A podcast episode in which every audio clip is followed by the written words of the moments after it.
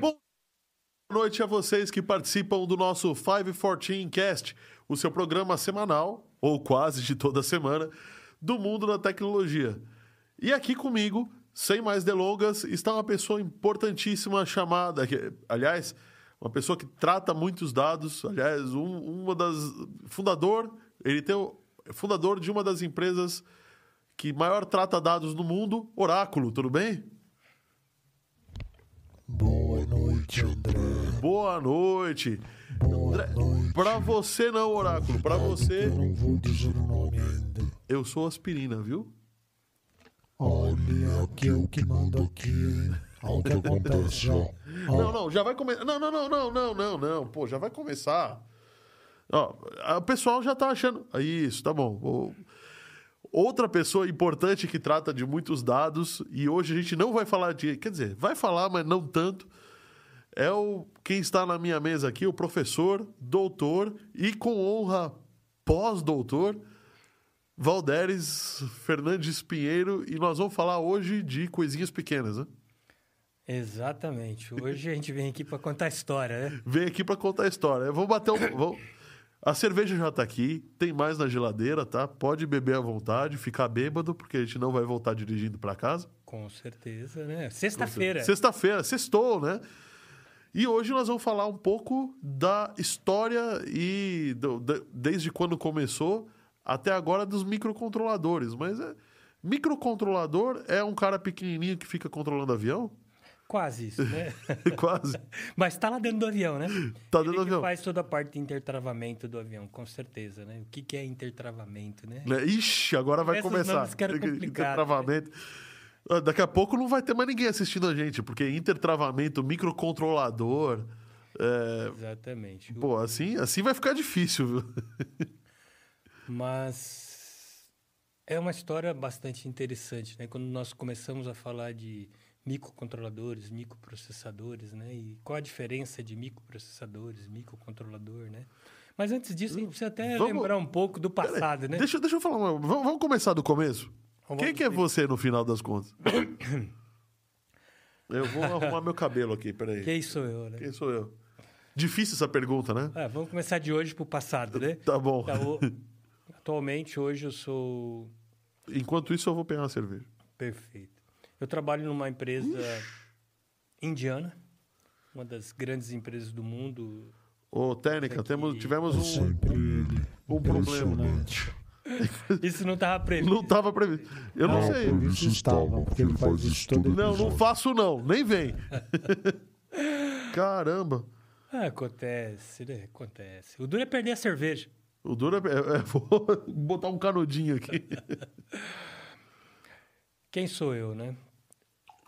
Atualmente eu trabalho numa empresa indiana, uma das maiores empresas da Índia, uma das grandes empresas do mundo. Nós estamos em mais de 100 países, mais de 200 mil funcionários, atua em vários segmentos.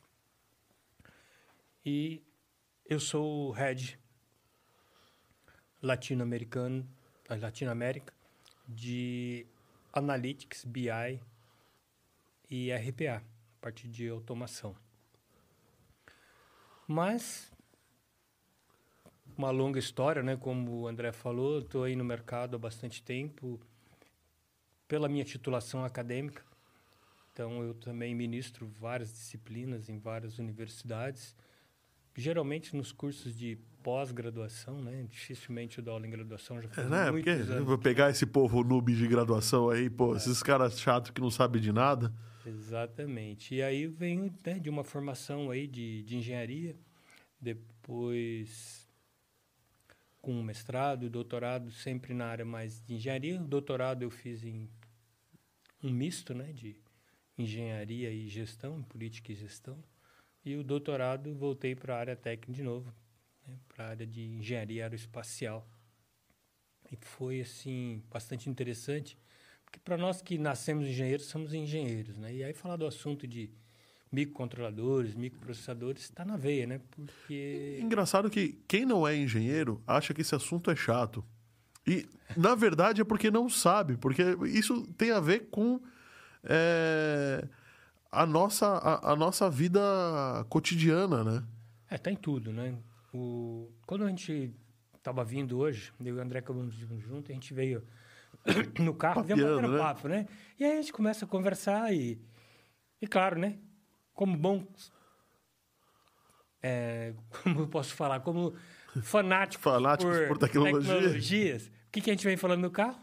Tecnologia. Pra variar, né? E aí a gente veio falando um monte de coisas. Daí a gente tava até brincando com o O, motorista. o motorista do carro olhava pra mim, isso eu acho que você não viu. O cara olhava pra mim assim, balançava a cabeça, falava, meu Deus do céu, o que, que esses caras estão falando? que esses caras estão falando. E aí foi legal porque pegou um pouco na carona no tema que a gente ia falar hoje, né? Porque para falar de microprocessadores, microcontroladores, a gente tem que voltar nos primórdios mesmo, né? E aí ele tava me falando de válvula. E aí eu lembrei que eu também mexi com válvula, né? E, e a válvula foi um princípio básico dentro de um projeto que eu estava fazendo, né? Deixa eu, deixa eu é, falar uma coisa importante aqui. Você que está nos assistindo, considere, por favor, em dar o seu joinha, seu like, compartilhe esse vídeo com todo mundo, porque o assunto nem começou e já está quente. É. A coisa aqui vai longe, tá? De verdade, vai longe. Ainda mais se o suprimento de cerveja continuar. Exatamente. Aqui não tem limite. Não tem limite. Daqui a pouco o Valder está dançando cancan aqui na mesa. Não, agora é verdade. É, Aqui fica à vontade para comentar. Para comentar, basta que você esteja inscrito no canal. Você nem precisa ativar o sininho das notificações, mas ia ser legal se você ativasse. É, Ativa, é, ativa o sininho, ó. Se inscreva no canal, entra em contato com a gente, pode mandar as perguntas que você quiser, eu transfiro pro Valderes aqui, ah, inclusive as perguntas que vão deixar ele na saia justa, fica tranquilo, viu? pode deixar, não falo que foi você. É. E a gente vai falar um pouco sobre microcontroladores e uma pessoa que está nos assistindo, incrivelmente não é engenheiro, é o Maneco Zago, que ele é o cara do agronegócio.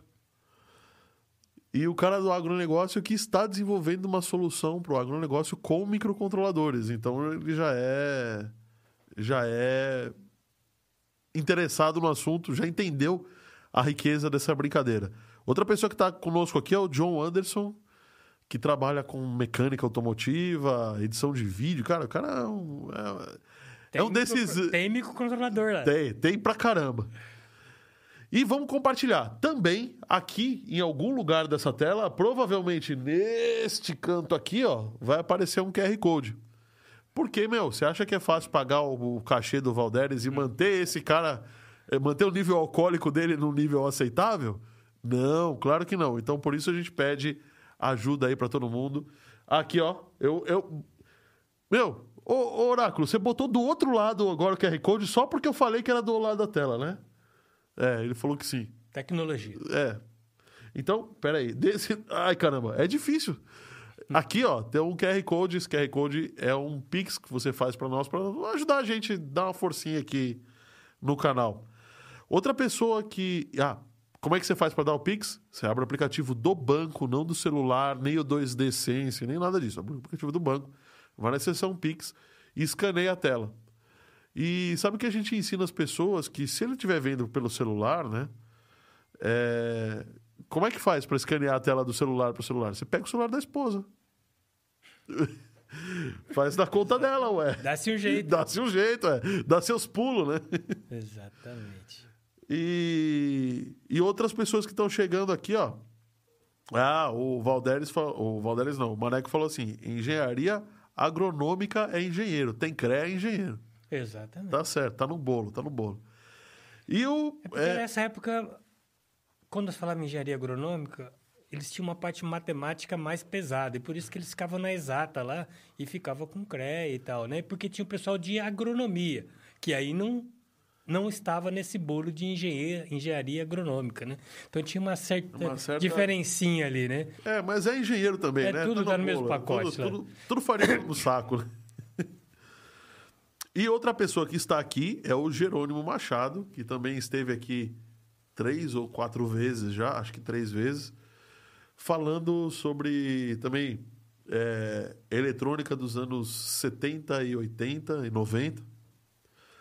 É, falou um pouco sobre é, eletrônica de consumo, falou um pouco sobre áudio em cinema. O cara manja pra caramba e trabalhou com microcontroladores a vida inteira, né?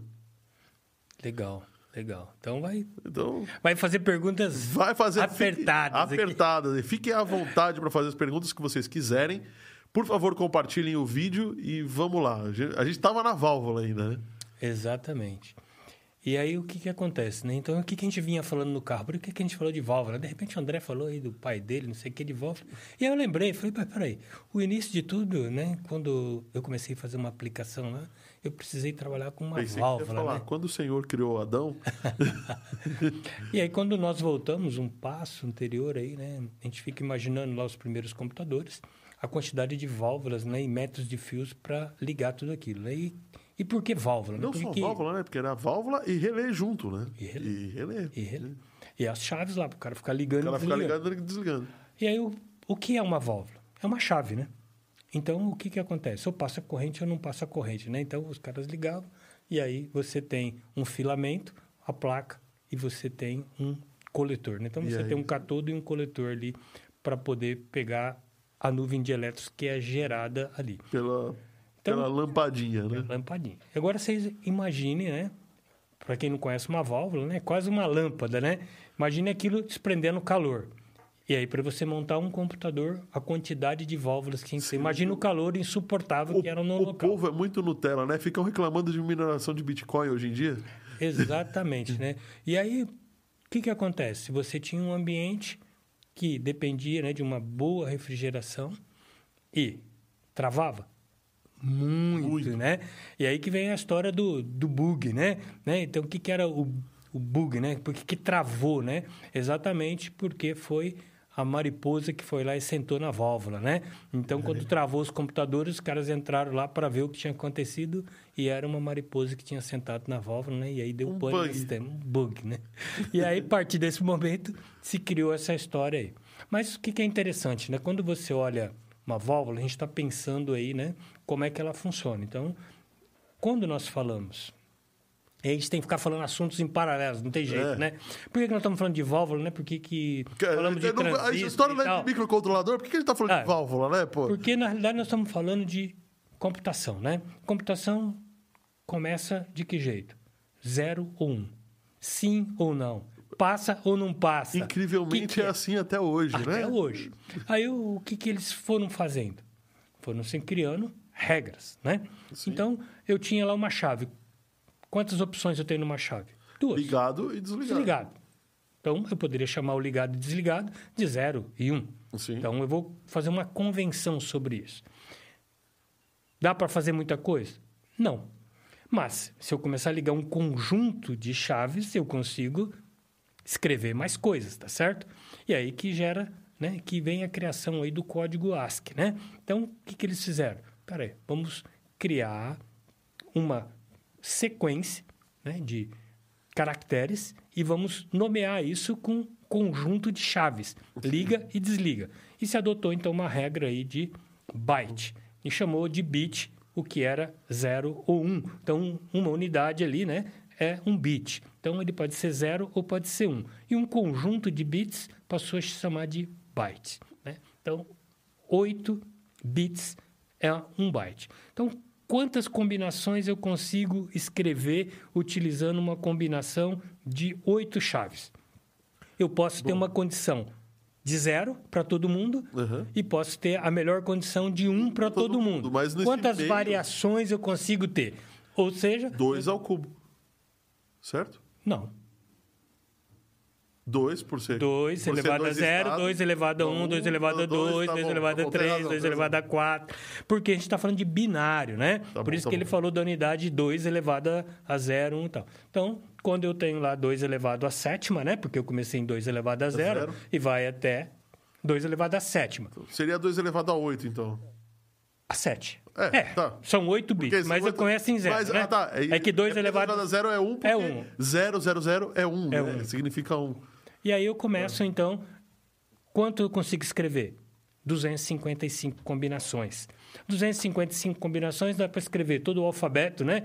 Em letras minúsculas, maiúsculas, caracteres especiais e assim por diante. E aí, então, foi aonde se criou uma convenção. Que é Se criou um código- código chamado ASP. ASP. Perfeito. Por que nós estamos falando isso? Porque que não dá para falar de microcontroladores, não dá para falar de microcontrolador, processador, de válvula e tal, se eu não entender para que, que serve isso. Né? Na realidade é porque eu estou trabalhando em cima de algo que foi convencionado. Né? Então, eu tenho um conjunto. Para eu ter uma letra A maiúsculo, qual é o conjunto? Quanto que eu tenho que escrever? Quantos, quantas chaves tem que estar ligada e desligada para virar a letra A? E aí eu vou lá, pego o código e eu tenho todas essas combinações. E claro que aí começa a se criar né, outras regras. Aí eu começo a trabalhar com base decimal, base hexadecimal, isso para facilitar a leitura. Mas voltando na válvula. Então, para que eu pudesse escrever uma palavra, então se eu olho lá o meu nome, né? Meu nome é meio grande, né? Valderes. Quantas letras tem? Nem sei, né? Uma, duas, três, quatro, cinco, seis, sete, oito com acento, nove bytes. Então, eu teria que fazer o quê? Escrever nove vezes, né? Porque para cada caractere eu estou usando um conjunto de oito chaves. Então, eu ia lá e falava assim, ó. Armazena, Fazendo aí, é, a que letra A. tem que dar um jeito agora de guardar essa informação. Exatamente. E aí? Né? Para E onde aí? que vai tudo isso? Aí eu tinha Porque o o- conjunto... O problema, nessa época, é, o, o maior problema era guardar. Não era processar a informação. Era guardar aquilo. Você vai guardar onde? Porque é elétrico, o negócio é volátil. Você, Aí você usava chave, cartões perfurados, né? Usava aí você colocava perfurado. os cartões que perfuravam exatamente aquilo que você mandou. O perfurado era o zero ou um, né? Porque o- Exatamente. era o perfurado mais compridinho, era o um, né? O mais. O redondinho era. O oval era um. É, dependia da, da Dependia máquina que você estava usando, né? você estava usando, tá certo? Então, aí você passa a criar convenções e vai evoluindo. Mas qual era o princípio, né? Então, dentro da... Quando você olhava uma válvula, quando, o que, que ela tem? Ela tem um filamento, ela tem a placa e ela tem o coletor. Então, você... Quando era um, você ligava a energia que passava pelo filamento, que acendia, gerava uma nuvem de elétrons, que por diferença de potencial batia no coletor do outro lado, então passava corrente e conduzia. Resultado, um. Quando eu não queria nada, era zero, Zero. cortava e aquilo ali ficava zero. Legal. Resultado. Imagina, como é que você vai mandar um foguete para a Lua É isso que eu falo. valvulado? Impossível, né? Teria que levar dois foguetes, um com as válvulas e o outro com as baterias, né? baterias. Então, coisas absurdas. E aí Mas que a- vem o transistor, né? Vem substituir. O foguete, o, aquele foguete que deu problema, Apollo 11, ela deu problema no, gera, no tanque de oxigênio do gerador. Não foi o tanque de oxigênio dos astronautas. Então, eles resolveram o problema com o motor que ficava lá gerando Gerando. eletricidade, né? Mas era, era tudo já transistorizado. Se fosse valvulado, tinha que ter uns 10 motores daquele, né? Exatamente. Quando cria-se o transistor, é a grande revolução na época da eletrônica, porque você está tirando, primeira coisa, uma válvula é enorme. Desprende calor, consome energia demais. E aí você traz para o transistor a mesma função da chave. É um transistor para uma válvula. E ainda tem a função da amplificação, que era melhor no transistor do que na válvula, né? Assim, tinha menos, menos o efeito Hall, menos, Sim, ele, além de dissipar menos calor, distorção. menos dissipação de calor, N coisas, né? além de ser compacto. Perfeito, já foi uma grande evolução. Usar transistor, perfeito. Por que, que nós estamos falando isso? Porque nós vamos chegar nos microprocessadores. Sim. Então, o que, que acontece?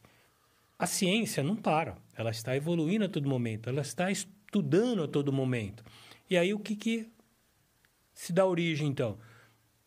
A dopagem do silício, né? Quando eles começam a entender como é que funciona a dopagem do silício, eles pegam uma pastilha e conseguem gerar naquela pastilha o equivalente a X transistor. Porque nessa história o transistor não era de silício ainda. Era de germânio, Germânio. era de galho. Galho não, né? Galho não era usado, era. Não me lembro o material, mas... Mas, mas era germânio e Germânio, alguma sim, coisa, né? sim. É. Mas aí você pega essa tecnologia e você traz para a dopagem do, do silício Uhum. numa placa. E aí você consegue, naquela placa, de um microprocessador, uma plaquinha de nada, o equivalente a milhares de transistores. Então, E, e com processo fotográfico, né? Pra, pra- Olha- basicamente, né? basicamente. E aí, olha só o benefício que você já tem. Consumo de energia baixo, não tem dissipação de calor e faz a função de Milhares. milhares de válvulas, De milhares de transistores. né? Então, vem essa evolução. Na década de 80, eu estava fazendo engenharia, né? E a gente começou a ouvir falar dos primeiros processadores, né? Que a gente começou a ter contato. Na minha época, talvez os caras antes de mim tiveram contato até com outras Outras coisas. coisas, né? Mas eu já comecei, peguei um pouquinho de válvula, um pouco de transistor, aí começa a ver as primeiras portas lógicas, né? As portas AND, NAND, OU e assim por diante. Então você começa a montar essa lógica computacional que você quer, que na realidade você está escrevendo o quê? Zeros, Zero e uns. uns. É, É como você, você- vai trabalhar. É isso que eu acho legal. A- a- Aliás, eu preciso falar um oi pro. Aqui tá só escrito DPSP Júnior.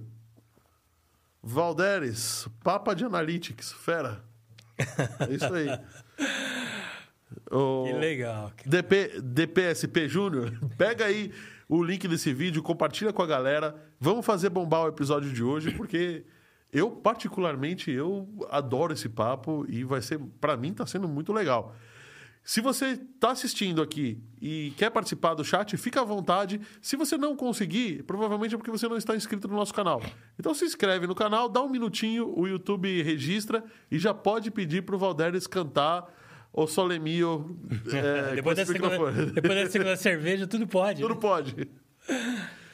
Mas também, em algum momento, o pessoal da técnica vai botar um Pix aqui. Eu, eu não tô me vendo. Aqui. A... Caramba, peraí. É, é aqui. Isso, isso. Pô, esse é um Pix para você poder dar uma forcinha se você quiser. Mas a gente agradece demais se você der o seu like, compartilhar. E agradece mais ainda se você pagar uma cerveja para nós. Com certeza. Então, E aí, voltando aqui, né? Então, nós estávamos falando da evolução, saímos da válvula, fomos para os transistores. Júnior. Dilson Júnior. Um abração, Dilson. Meu parceirão de trabalho. Que legal, Dilson. Legal. E aí, o, o que, que acontece? Nós saímos lá daquele ambiente de válvulas, fomos para transistores e chegamos aí, então, na dopagem do silício e começamos a falar, então, dos primeiros processadores, né? Os primeiros que eu vi lá na, na faculdade, na universidade, foi o, o Z80, né? Z80. Z80 era um processador de 8 bits de dados por... Mas era um processador, não um era processador, um controlador. Não, processador, não era um microcontrolador. E o que, que difere um processador de um microcontrolador, né? Quando nós falamos de processadores, tudo que você precisa de periféricos, ele não tinha. Ele era um processador nato. Então, ele tinha lá o barramento deles de dados de endereço, mas eu precisava de memória, memória externa, externa. então tinha que ter um chip de memória. Eu precisava de um timer, eu tinha que ter um chip de time. E assim, eu precisava ligar um teclado. Tudo que eu tinha que fazer, eu tinha que colocar periféricos. Eu tinha que colocar outros chips que fizessem essa função. Então, o que, que acontece? O pessoal começou a ver que Não era muito prático, que não né? era prático e que estava surgindo várias aplicações, principalmente no mercado de automação industrial. O mercado de automação industrial vinha crescendo. As pessoas começavam a ver que eu tinha que criar uma lógica para fechar válvula, abrir válvula, para comandar uma indústria. Né? Começava a se falar de toda uma revolução de automação de processos né? dentro da industrialização. Junta aí eu, é, a ideia do, de Hollywood entendendo essa brincadeira e aí começa a sair os filmes é, 2001, Uma Odisseia no Espaço, aquela história da exploração espacial, é, a Guerra Fria pegando. E, aliás, fala, é, é importante a gente falar que um pouquinho antes do Z80, quer dizer, um pouquinho antes, o Z80 ele era, era um chip de aplicação militar. Sim, geralmente o que, Então- que acontece? Quando nós falamos de processadores, e, e é é coisa interessante isso aí, foi até legal você falar. Por quê? Quando você testa qual vai ser a frequência, né? qual vai ser o clock daquela pastilha Aham. de trabalho, é, você fala assim para mim, ah, hoje eu tenho um, sei lá, hoje mudou tantos processadores aí. Eu tenho um 8 core, sei lá, que, que eu tenho em eu casa. Tenho um i7, pronto. É, um i7 com frequência, sei lá, para cada core de 3.2 GHz. Gigahertz. Na realidade, aquele processador, se você for lá no clock dele e elevar para 4, provavelmente ele vai funcionar. Se levar para 5, provavelmente ele vai funcionar, tá certo? É, não, não sei por quanto tempo. Mas vai, Vai. funcionar para a sua aplicação da sua casa. O que, é a aplicação da sua casa? É nada. Você não está trabalhando com modelagem matemática, você não está fazendo nada pesado, tá certo? Ah, Que- fale por que si mesmo. eu faço algoritmos em casas de inteligência, mas mesmo assim eu não vou demandar a capacidade do meu processamento 100% Uma precisão. tempo é, com a com alta, precisão. altíssima, tá certo? Então, o que, que acontece? Quando você faz a dopagem, quando você faz o corte desse silício, dessa qual vai ser a frequência de trabalho desse processador, o primeiro lote, que é o que atinge aquilo que você quer, é da ordem de 5%. Para onde que esses caras vão? Aplicação militar. Ah, sim. Então, o que chega no mercado?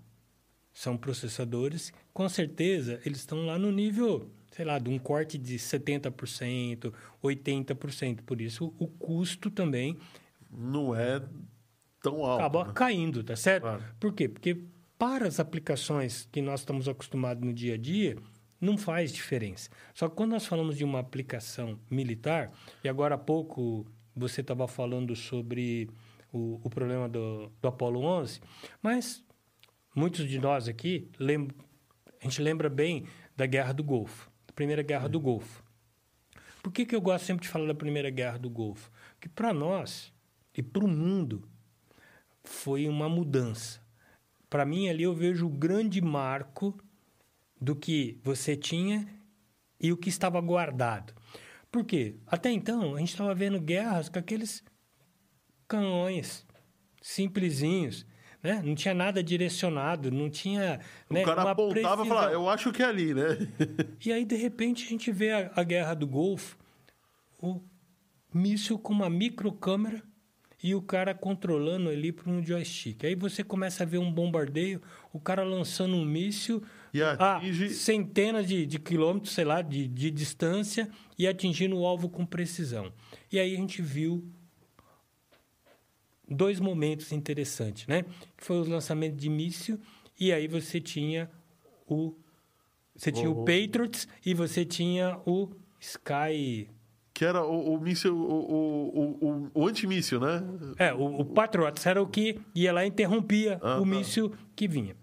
Depois de um certo número de dias de guerra, o que, que aconteceu?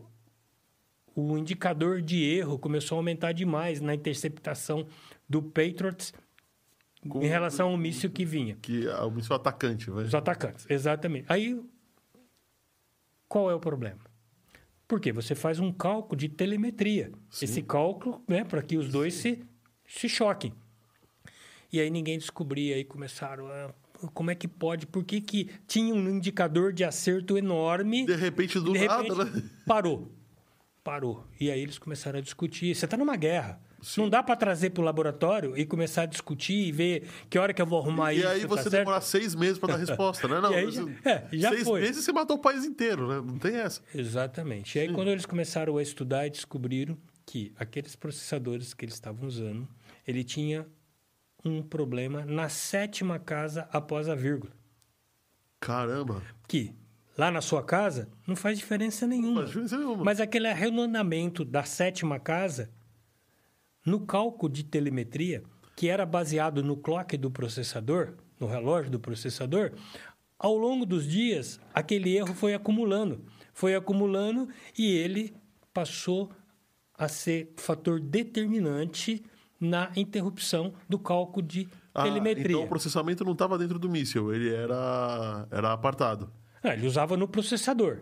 Sim. E fazia o cálculo de telemetria para lançar o míssil. Sim. Mas a, a, para lançar, aí o míssil ia na. na- Ia na direção do outro e interrompia. outro e interrompia. É, tinha um cálculo de Tá, telemetria. Aí, mas- não, mas é- é, a minha pergunta era: o... é porque hoje o míssil Não, tem a hoje evoluiu. capacidade de, Não, tudo de bem. se dirigir sozinho. É, mas nós Naquela falando época naquela época. Eram os primeiros que a gente estava vendo que já fazia isso. Então, quando você viu um míssil interrompendo o outro, para a época já foi fantástica, né? Não, isso daí é coisa de velha. Porque aí no o- desenho do pica-pau tinha um míssil teleguiado que fazia até curva. Ah, o pica-pau ele estava anos luz na Anos frente, luz. né?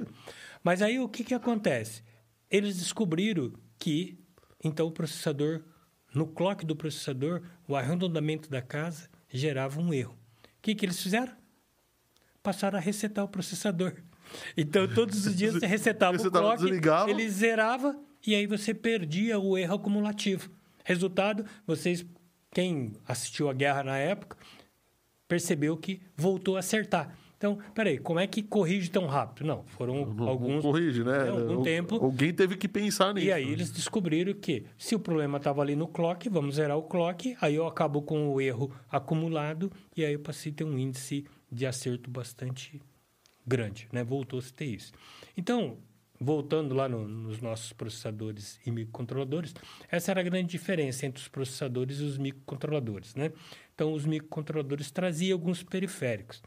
E aí, uma das primeiras linhas que foram os microcontroladores da Intel, a Intel lançou um microcontrolador na época chamado 8051. 80 50, famoso. O que, que era a diferença do 8051 para o 8031? Na realidade, o famoso era o 8051, mas todo mundo comprava o 8031, né? Por quê? Porque para a gente falar de microprocessadores, microcontroladores, a gente também tem que falar de memória, né? Então, a gente estava falando de memórias, né? Então, a gente tinha memória...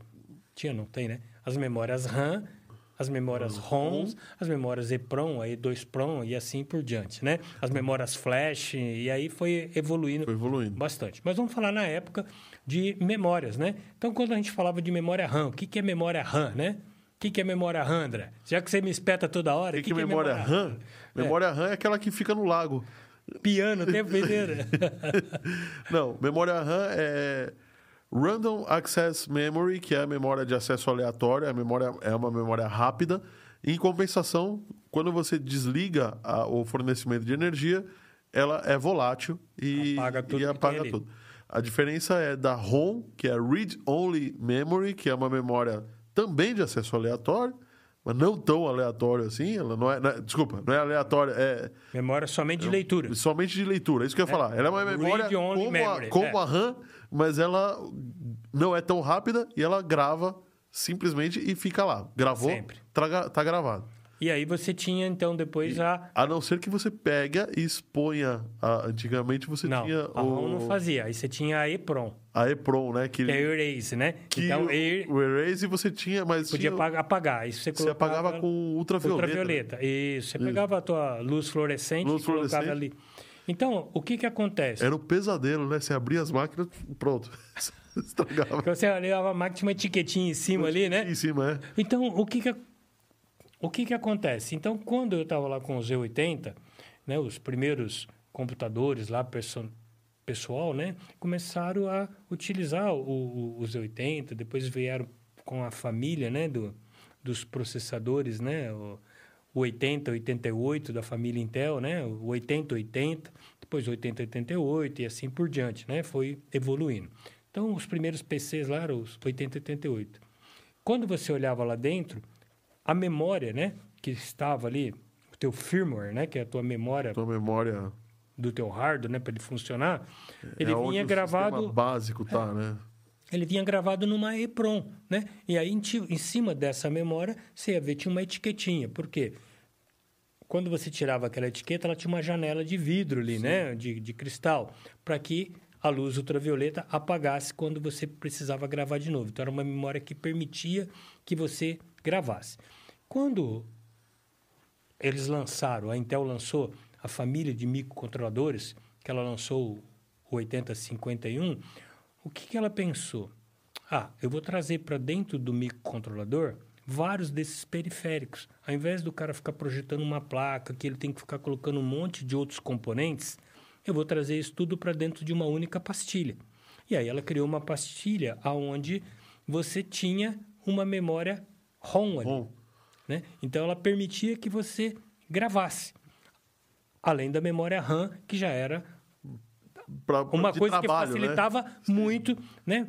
Para que você já tivesse dentro do próprio processador uma memória rápida, né? É, é isso que eu acho interessante a gente conceituar. É que a ROM, geralmente você tem software gravado lá dentro, instruções. Isso. A RAM é a memória de trabalho, né? É o. Ah, eu preciso que você guarde esse, esse número, eu preciso.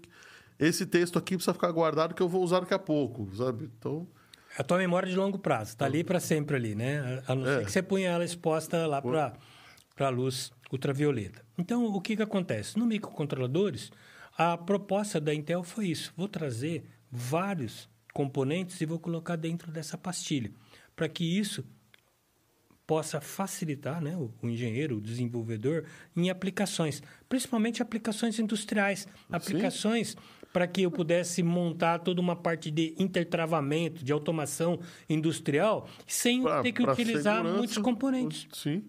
né? Então, aí que começa a fortalecer. E eu comecei, então, meus primeiros projetos foi em cima da família da Intel, né? já com aplicações industriais, né? utilizando o 80 31, 31. que não tinha memória ROM, né? Era mais fácil de achar no mercado, era muito mais barato. Barato, só E que. eu- E aí? Aí eu fiz o quê? Nós projetávamos uma placa onde a gente colocava uma memória EPROM, né? Pra Mas aí, carregar. mas aí, eu- aí ficava caro de novo, pô.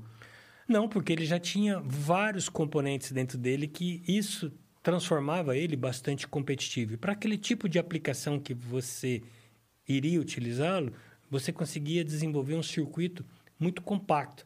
Então, o que, que acontece? Quando você olhava um microcontrolador, você já tinha a pinagem com dupla função. Então, você tinha o mesmo pino com a função de dados e com a função de endereço. Por quê? Como é que você trabalha com microcontrolador, né? Puta, Como é que você... vai- agora vai começar. É. Estu- Agora começou a estupidez. Roberto Bittencourt falando assim, top. É, estamos falando um monte de... Eu era um expert em desenvolver sistemas operacionais de tempo real, né? Então, aí o que, que acontece? Você tem que... Primeira coisa, quando você fala de automação industrial, nós estamos falando de algo que ele não trabalha sequencial. Porque imagina o seguinte, você está montando um, um sistema operacional que vai controlar uma fábrica. Então, primeira coisa, você vai pegar os engenheiros de processo e vai entender O- como é que funciona Como é todos que os funciona a processos. fábrica, né? Sim. E aí você vai ter que entender toda uma lógica de riscos, né? O que, que é prioridade? Se acontecer um alarme, quais são as atitudes que eu tomo? E, na realidade, o teu sistema está administrando a tua fábrica inteira. Então, quando você trabalha com aplicações, principalmente industriais, que você está desenvolvendo um sistema operacional de tempo real. Por que tempo real? Porque você trabalha o seguinte: você desenvolve um core bastante enxuto e você trabalha com esse sistema operacional por meio de chamada de sistema ou por interrupção. E o microcontrolador, ele tinha um pino lá chamado interrupt request, que era uma requisição de interrupção. Para tudo que agora eu vou falar. Exatamente. Para tudo que você está fazendo nesse momento e me atende, porque eu sou prioridade. Se você não me atender agora, vai pegar fogo na caldeira. Se você não atender agora, vai cair o avião. Se você não atender agora, vai acontecer tal coisa. Então você tem um core de instrução e você fica chamando todas as atitudes. E aí, se não tem nenhum problema naquele momento, ele vai seguindo o ciclo natural. ciclo natural. Mas você cria o quê? Uma tabela de interrupções, uma tabela de prioridade. E aí lá no microcontrolador você tem lá o teu interrupt request, tá certo? Que vai atender, né, de acordo com o que você trata. IRQ. IRQ. E quando ele é acionado, o que que acontece? Você vai lá na sua tabela, né, e olha, Qual por que é a isso, tabela? Por isso que Ah. os nossos velhos amigos que ganhavam dinheiro, né? Instalando, eu ganhei muita grana, né? Por quê? Quando criaram os, os primeiros computadores aí, né? Os ATs, depois né? os primeiros XT, XT. depois os ATs e tal, ele tinha uma limitação. Quando você olhava lá na lista de interrupções, quando você ia e olhava, deixa eu ver a configuração da minha máquina. 16. 15, 15. 15? É, na realidade, ia de 0 a 15. De zero né? a 15, sim. 0 a 15, né? 16 Porque, na realidade, nós estamos falando de F em hexadecimal, né? Tá, então, que sim. vai de 0 a, a 15, Ah, é. né? Porque o F é, É 15, O né? F, sim, é 5, né? É porque vai de 0 a 9, depois A, B, C. D, E A, e F. B, C, D, E, F. 6. A, B, C, D, E, F. O A é o 10. O A é o 10, tá bom, tá certo, tá certo, tá certo. Esse Tá certo. Com, com tá os dedos. Então, o que, que acontece? Você montava a lista. Então, eu até brincava, às vezes, quando eu falava isso para meus alunos, ou até quando eu ia dar consultoria. Por quê? O cara ia lá na Santa Efigênia e comprava uma placa de modem, né? Sim. Pô, Aí ele comprava uma placa de modem, porque o pessoal começou né, a, Ah, a usar as BBS, BBS, da né? vida e tal. É. Aí ele comprava uma máquina de modem e uma placa de modem, chegava na casa dele, achava que era a coisa mais fácil do mundo. Aí ele instalava. Só que, aí ele falou assim, peraí, meu modem está funcionando, mas meu mouse parou de funcionar. Ou parou de... Né? Pa- O teclado, quando, parou. quando o modem tá conectando, o teclado não funciona. Não né? funciona. Por quê? Porque estava configurado na mesma... Nessa época, viu?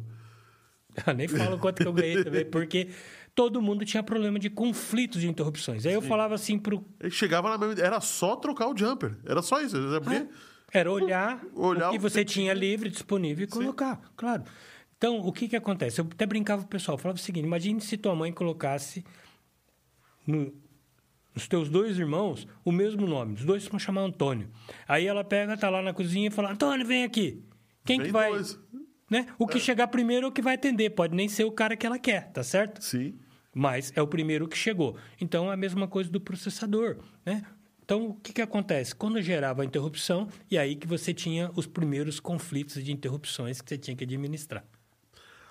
Luiz falando aqui, Luiz Carvalho falando aqui, abraços pra esse povo lindo. Fale por você, porque eu não sou lindo, não.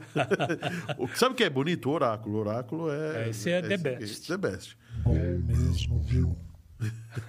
Bom você falar bem da minha pessoa. Mas você é incrível. É- é- O oráculo, você sabe por que que ele não aparece? Porque ele é tão bonito, mas tão bonito que se ele aparecer, acaba tudo. Vai ofuscar nós dois. Menos, aspirina, menos. Luiz, um abração pra você aí. Tem pouco que a gente não se fala. O Roberto Bittencourt falou assim: que legal sobre a interrupção. André e eu nem usamos a interrupção no Arduino. É verdade, a gente, tá, a gente teve um projeto que, em De Arduino, Arduino? que depois a gente descobriu que não era. O, o Arduino não, não ia. Mas eu tô falando de coisa muito nova, né? Arduino, né? Eu tô falando lá do, dos Arduino nem fabrica mais, pô. Antes do Arduino teve o, o PIC, o né? PIC. O PIC, que fez sucesso demais, né? Vendeu muito, né?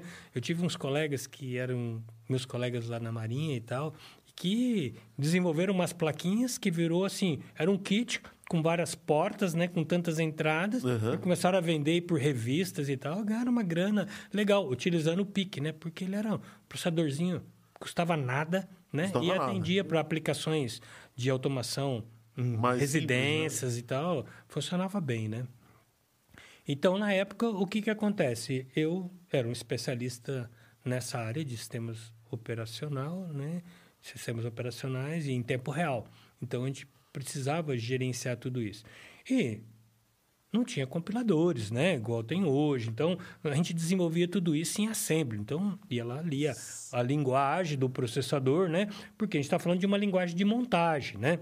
Então, o que, que acontece? Você comprava o processador. Deixa, eu- deixa eu só parar uma coisinha. Deixa eu, deixa eu parar e fazer um. Você desenvolveu em qual linguagem mesmo? em assembly.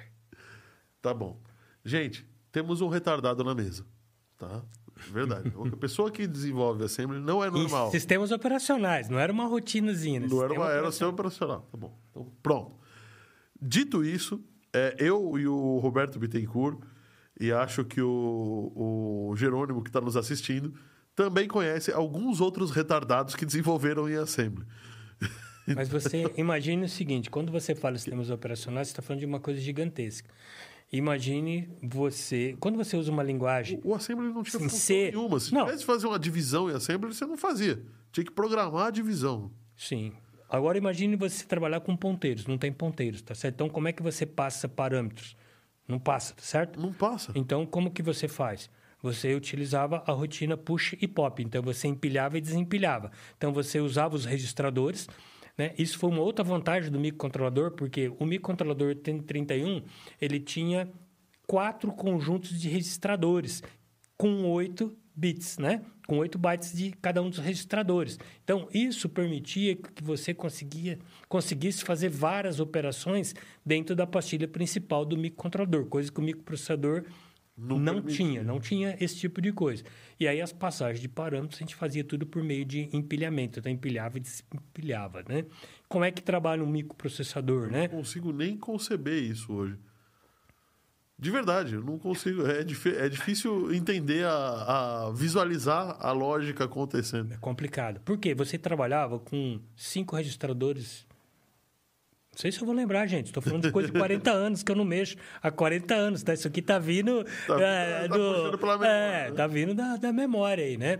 Então a gente tinha alguns registradores. Então você tinha o MDR, né?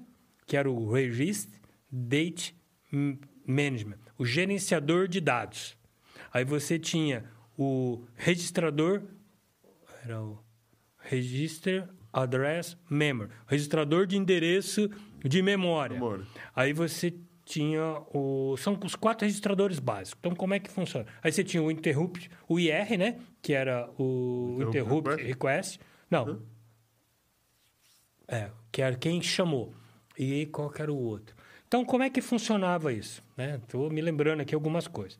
Então, você tinha que enviar um endereço, colocar os dados daí no, no registrador de dados. Então, você mandava primeiro conjunto de bits que você mandava. E detalhe, era o endereço. limitado, não adianta falar, isso daqui é uma string e escreve quando você quiser, né? Não. Ah, vamos voltar um pouquinho então. Então, a gente está falando bobagem aqui, né?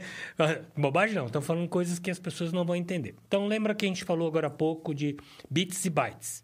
Falamos da convenção né, de ASCII. Então, o que, que acontece? Quando você tem lá um, um caractere, né, uma letra, né, uma letra A, uma letra B, ela corresponde a um número de chaves ligada e desligada.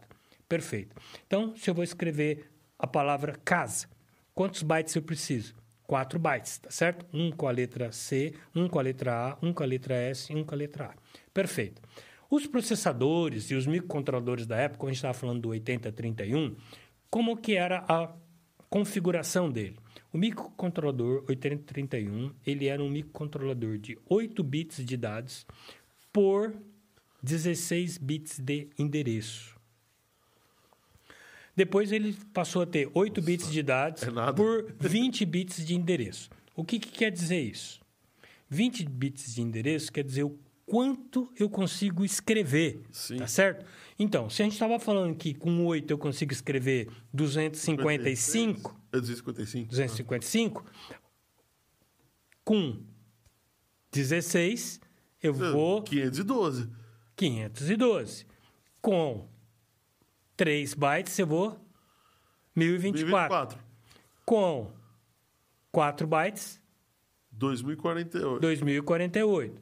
Então, Porque vai, vai, é, é- é, vai elevando, né? sim, é porque 2 elevado a zero e aí vai subindo um, quadrado, no, um- um- uma potência no 2. Uma potência. Então, o que, que acontece?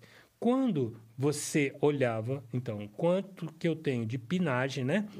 Para que eu possa endereçar, então eu sabia quanto que comportava. Baseado nisso que eu podia colocar quanto de memória externa, né, ao processador eu poderia Poderia colocar. colocar.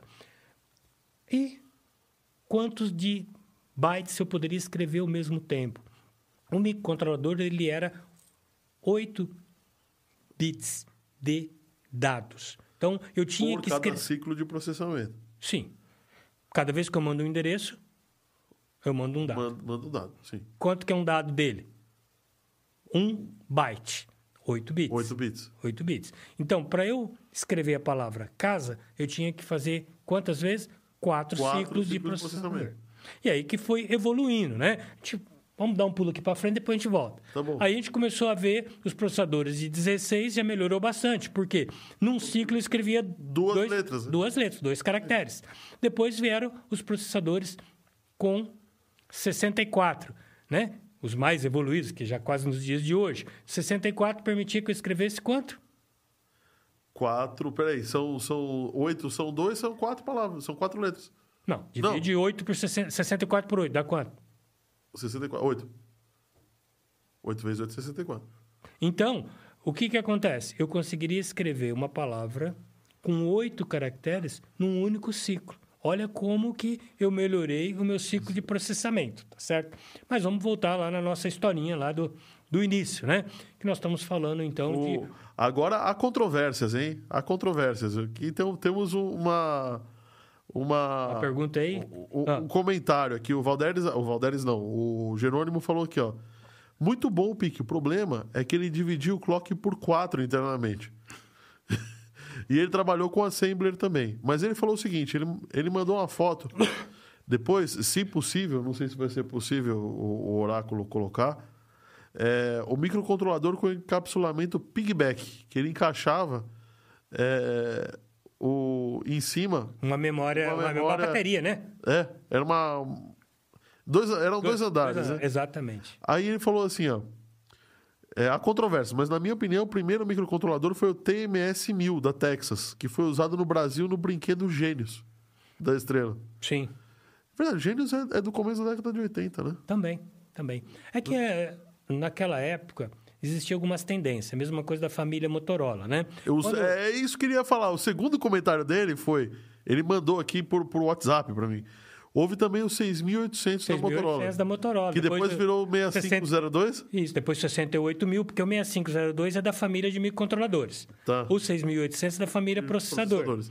Aí ele falou: bom, esses daí é, equiparam o Apple II e o Atari 2600. E que o set de instrução era meio que invertido do que acontecia com a família Intel. Então, eu fui alterar o sistema operacional da Caixa Econômica Federal em 1994, 95, porque rodava tudo na memória básica. Eu tava na ma- Maldade, hein? Eu estava na Marinha e aí o, a Caixa Econômica teve um problema, o projeto era da IBM na época. E o que, que acontece? Tudo rodava na memória básica, no 64K. Resultado, eles estavam com 56K de memória básica sendo utilizada e tinha que acrescentar naquela época o seguro, é, o CPMF, que estava entrando em, em vigor. Então, o que, que ia, acontecer? Consegue rodar numa memória. É que, é que você, é, é, você vai guardando dado depois, né? Acontece que eu você- estava falando de uma quantidade pequena de informação, tá certo? O processamento, as rotinas eram pequenas. E ele trabalhava, naquela época, quando nós... Eu fui... Foi eu e um amigo que a gente foi dar a solução em Assembler, né? O que que acontece? Eu vou aprender Assembler e vou ficar rico. Eles tiveram que... é, A nossa sorte não parou tudo, porque quem projetou o hardware deixou previsto uma expansão para se colocar mais uma memória de 64K. Nossa, aí. Então, pelo menos no hardware já estava. Então a- era fácil, né? Você Só botar um, encaixar um. chip encaixar no- mais um chip. Só que aí você tinha que alterar todo o sistema operacional para ele passar ali. Então o hardware estava solucionado. E aí, o que, que nós fizemos? Isso que você estava falando, a gente chama de overlays, né? O que, que são overlays? São pedaços de programas. Então você divide o teu programa em várias fatias que fica guardado lá na, na sua memória, lá, né? No caso, no disco. Quem tinha HD na época ficava no disco e assim por diante. E aí você faz o teu swap in e teu swap out, né? Você busca aquele pedaço de programa que a gente divide como um mapeamento de... A gente chamava de overlays, né? Ou seja, você pega aquela fatia e traz para a memória. Sobe para a memória e roda. Quando aquele aquela parte está terminando, o ponteiro vai apontar para a próxima, e assim por diante. Quando ela acabou de rodar, você É, tira ela, tira, traz a disco, outra, traz o resto. traz o resto, fica fazendo swap in, swap out. Por quê? E haja disco. Disse. E Porque haja uma disco. memória RAM naquela época trabalhava na ordem de, de micro, né? segundo o tempo de acesso. Enquanto que um HD trabalhava na ordem de Segundos mesmo. segundo, segundo, ou milissegundo, É. tá certo? Então a gente falava de coisa de quase um milhão de, De vezes de mais. né? diferença. Então, o ideal era trabalhar na memória RAM. Então, o que, que acontece? Lá na Caixa Econômica, por que que estava contando essa história? Porque tinha-se máquinas processadores Intel e tinha máquinas processadores Motorola. E aí, a gente tinha que mexer em... Não dava para usar o mesmo set Ah, O de mesmo instrução set de um do- porque a, a instrução chegava de forma contrária.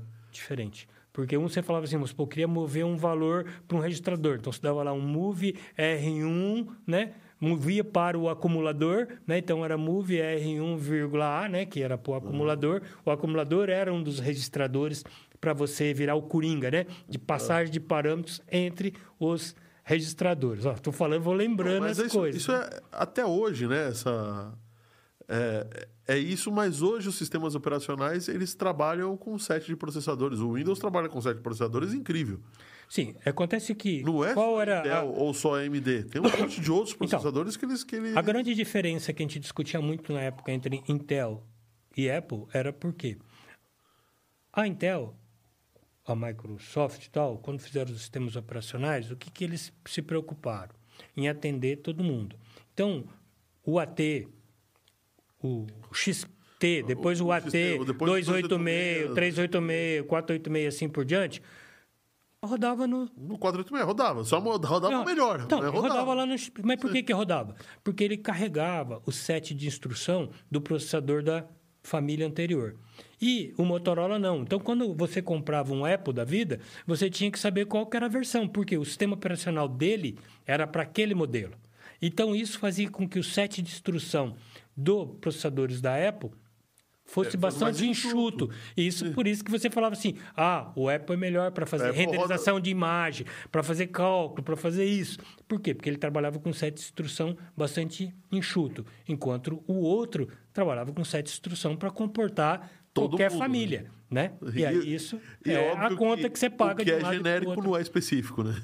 E aí, é claro, o custo da conta. Mas voltando lá, então o que, que acontece? Quando eu comecei a, a trabalhar com as aplicações e a gente estava falando de válvula, eu estava num projeto que eu precisava fazer o controle de um feixe de elétrons. Nossa, a gente voltou longe agora. com uma precisão na sexta casa após a vírgula, ou seja, uma parte por milhão. Uma parte por milhão. Para que isso? Uma das minhas áreas que eu atuava lá no passado era análise qualitativa e quantitativa de moléculas, na área de espectrometria de massa.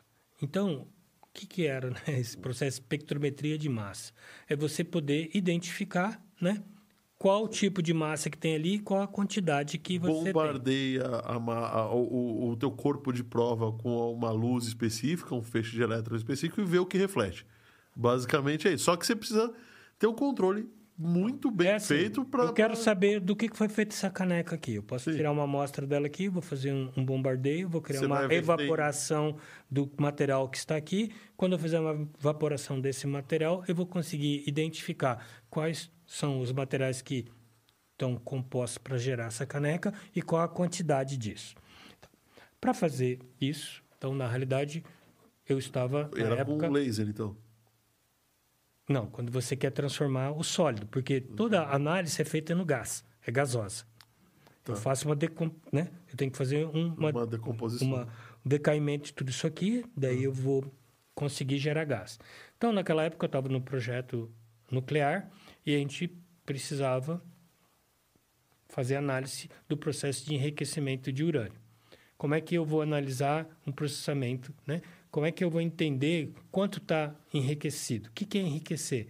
É separar o fício do não fício, tá certo? Isso. Qual a quantidade que eu posso separar, né? Qual é a permissão? Para um reator de potência, que é o reator de Gaudianga, que é um PWR, ele é de 2 a 4%. Um reator igual esse tem na USP, que é de pesquisa, ele é um LWR. Ele é um, pesquisa- um reator de pesquisa. Então, ele pode ter urânio enriquecido até 20%. Ou seja, dentro daquele volume que... Por curiosidade, uma bomba. 90 e poucos por cento. Só que esse foi o grande problema do passado, porque não existia essa limitação. não Então, Você existia o... enriquecia co- tudo que você podia e mandava ver. É, a gente não tinha condição de fazer isso, mas os primeiros reatores de pesquisa eh, receberam né, urânios enriquecidos ao redor do mundo. A gente vai abrindo o leque e aí, o, o que, que acontece? Os LWR trabalhavam com urânio enriquecido da hora de 90%, 90 e poucos por cento. Essa foi a a grande discussão da Primeira Guerra do Golfo, porque eles falaram que lá tinha reator na universidade e provavelmente o lixo do reator, do núcleo do reator, poderia ter sido usado para fazer bomba né, de, de urânio, né? Não de, Sim. de plutônio, né? Que a bomba atômica é de plutônio, né? Essa é de urânio, né? Que é praticamente a mesma, quase a mesma Ó lá. Ó, esse é o pigback. Ah, é, exatamente. A janelinha em cima Ó, a de janelinha. luz ali que permitia que você apagava ou não. Exatamente isso. Olha lá, um TMS. O TMS. TMS, da Texas. Isso. Da Texas. Toda vez que eu olho esse símbolo me dá alergia, porque quando eu entrei na engenharia, comprei a primeira calculadora programada da Texas, ela tinha um maldito teclado que o pó do giz do professor impregnava no teclado da gente. Aí ficava todo Aí ficava do- estraga, não, estragava o teclado, nós tinha que trocar depois a, Ah, aquela ah. borracha ali e perdi o contato, né? Putz. A velha guarda aí da engenharia vai lembrar muito dessa calculadora. TI, cinco- TI 55 era a calculadora da, da Texas. Ah, hoje a calculadora da Texas é a CAS-CX, Ah, nem- que ela... ho- Hoje Vai você, chover. você bota a equação do, do, do jeito que ela vem. Você não tem que mais ficar... E deixa ela que se vira. Deixa que ela que se vire. Mas voltando ali. Olha, olha lá o outro, ó. Esse é, esse é sem pigback. Exatamente, um TMS 1000. TMS 1000, Exatamente. Que é da Texas. Da e- Texas, é o símbolo da Texas, né? Bem legal. Então, aí voltando a falar, né? Tem, o- tem mais, Oráculo? E esse era lá de Singapura, da fábrica que pegou fogo, final dos anos 80, que inflacionou o mercado de chip aí e fez com que o mundo se acordasse para fazer fábricas em outros lugares. É, mas pelo jeito não acordaram. Ah, ó o Gêmeos, que era feito com essa... Esse era o maior sonho de consumo de quando eu era criança. É- Era muito legal esse brinquedo, né? Mas você sabe que. E tem uma, uma história legal, porque o que, que aconteceu? Quando entrou todo aquele boicote da guerra do Golfo. Olha os Apple II aí. Apple, Apple, exatamente. Quando entrou todo aquele. a- E, tem um, e tem um clone perfeito brasileiro ali da Dismac. Desmaque, desmaque. Se bobear, o, O- Dismac era até melhor Então. do que o Apple II. O Nintendo, É. ele vinha com processador Motorola 68000, se eu não me engano, de altíssima qualidade. E aí, como houve um boicote no Oriente Médio por causa da guerra, os Estados Unidos boicotou a parte de venda de chips, aquela coisa toda, o que, que eles passaram a fazer? Compraram lotes de Nintendo, tiraram os processadores Tiraram. 68 mil da Motorola e montaram os supercomputadores para eles. Aonde eles Aí começaram a ele fazia ligar em cluster, né? um cluster, Aí- um cluster de processadores 68 mil da Motorola. 68.080, Caramba, uma que- coisa Que assim. doideira isso daí, cara. Então, lá na. Ah, Deixa eu só falar, o Oscar Senaca tá falando. é, Tá, o papo tá vindo aqui e, e tá indo. Ó, o, o Atarizão. o Atari, exatamente. O papo tá, tá andando aqui. Eu nem falei oi pro pessoal que chegou aqui. O Oscar Senaca, que eu não sei se eu falei. Boa noite. O, o Roberto Bittencourt, que chegou aqui também, falou boa noite. O Roberto Castro. é, o, o DPSP, que eu esqueci o nome dele. O. Ai, caramba, o Dilson. Dilson. Falando assim, que aula, meu amigo, que você tá dando, cara. é, a gente chama o cara. Ah, obrigado. Valder Spédia. Ah, a gente tem, ah, nós do, do Fire 14 Cast, a gente tem um grupo de, de WhatsApp o, no primeiro link da descrição do vídeo. E a gente quer conhecer todo mundo, a gente quer integrar todo mundo, de- deixar todo mundo mais junto tal. Se vocês tiverem interesse, entrem no grupo de WhatsApp que a gente vai, a gente posta notícias, a gente se comunica. Tem também o, a- uma turma que está sempre aqui, que sempre conversa lá, a gente pode trocar ideia também, além do 514 Cast. Então estão Legal. todos convidados. Na verdade, eu tenho três assuntos que eu abri aqui e não fechei, né? E o Ah, Caissara também falou: boa noite, já tô na área. O Role. Ro- Role caramba, como é que é? Role. Cara, peraí que eu vou conseguir falar, deve Fala, ser cerveja. Roleckerman, Caissara. Caramba, que sobrenome Diferente. diferente. que é Ih! Estourou a pilha. Ah, então... Estourou a pilha de instrução, vai dar tela azul se não falar. exatamente. Cortaram uma instrução sem avisar os Avisar os registradores. E aí, o que que... Não, não, eu preciso Ó, falar aqui, senão, ó, senão eu vou cortar tudo. jogado a bola pra mim de volta. Não, ainda não, ainda não. Bom, é, Você que está aqui, lembre-se de se inscrever no canal. Se você estiver nos assistindo e não conseguir comentar, é porque você não está inscrito. Se inscreva no canal, dê o seu joinha. O joinha é importantíssimo para a gente, de verdade. É essencial que vocês deem o joinha. Isso fala para o YouTube que o conteúdo é relevante e ajuda a gente a ter um fluxo maior de audiência. E eu não posso esquecer de quem nos ajuda a estar tá aqui, né, Valdir? Exatamente. É, eu, você já veio aqui algumas vezes. Toda vez que você vem tem alguma novidade, não é verdade? Exatamente. Já veio aqui a mesa era, era oval, agora a mesa. É... Ah, hoje cheguei aqui já tá cortina, cortina. luzes aqui, a coisa tá... tá. Tá evoluindo, né? A MD tá sempre. É impressionante. Não passa um mês sem ter uma novidade aqui, cara. E, e sempre para melhor, cara, de verdade. A MD, é, se você quiser fazer o seu podcast, se você quiser trazer a turma. Eu, o pessoal usa muito como ferramenta de vendas também. Como é que você falaria com o teu cliente? Pô, traz ele para dentro. Fala com o cara, chama o cara. Se tem conteúdo para você passar para outros lugares também, é, é... E a, a AMD oferece um, um, serviço que é completo. Às vezes você precisa contratar a câmera, o local, o, o cara que vai editar o som, o cara que vai cuidar do som, o cara que vai cuidar da edição do vídeo, o cara que vai fazer a thumb. Aqui tá pacotão, tá Pacote tá tudo fechado. junto, fechado, turnkey, né? Exatamente. Também temos a Home Experts, que é a empresa irmã da 3D Experts. A Home Experts faz desenvolvimento de controladores de IoT. E a Home Experts é uma empresa irmã. Eles, como trabalham com microcontroladores, fizeram uma impressora 3D. Não, várias impressoras 3D e produzem até joia impressa em 3D. Que legal. É o pessoal da Nexus Business Intelligence, adivinha, não precisa falar muito. Também temos o pessoal da IoT Engenharia, que também nos ajuda a estar aqui. Os links estão aparecendo todos, todos na televisão. Oráculo, como é que faz para entrar em contato com o pessoal da MD? Oh. Oh. Você já devia saber, mas eu vou te ajudar. Ah, isso é um oráculo aí. Vocês podem entrar em contato pelo Instagram MD Digital Podcast. Ô, oh, louco. Ou vocês podem também entrar em contato no www.mddigitalmusic.com.br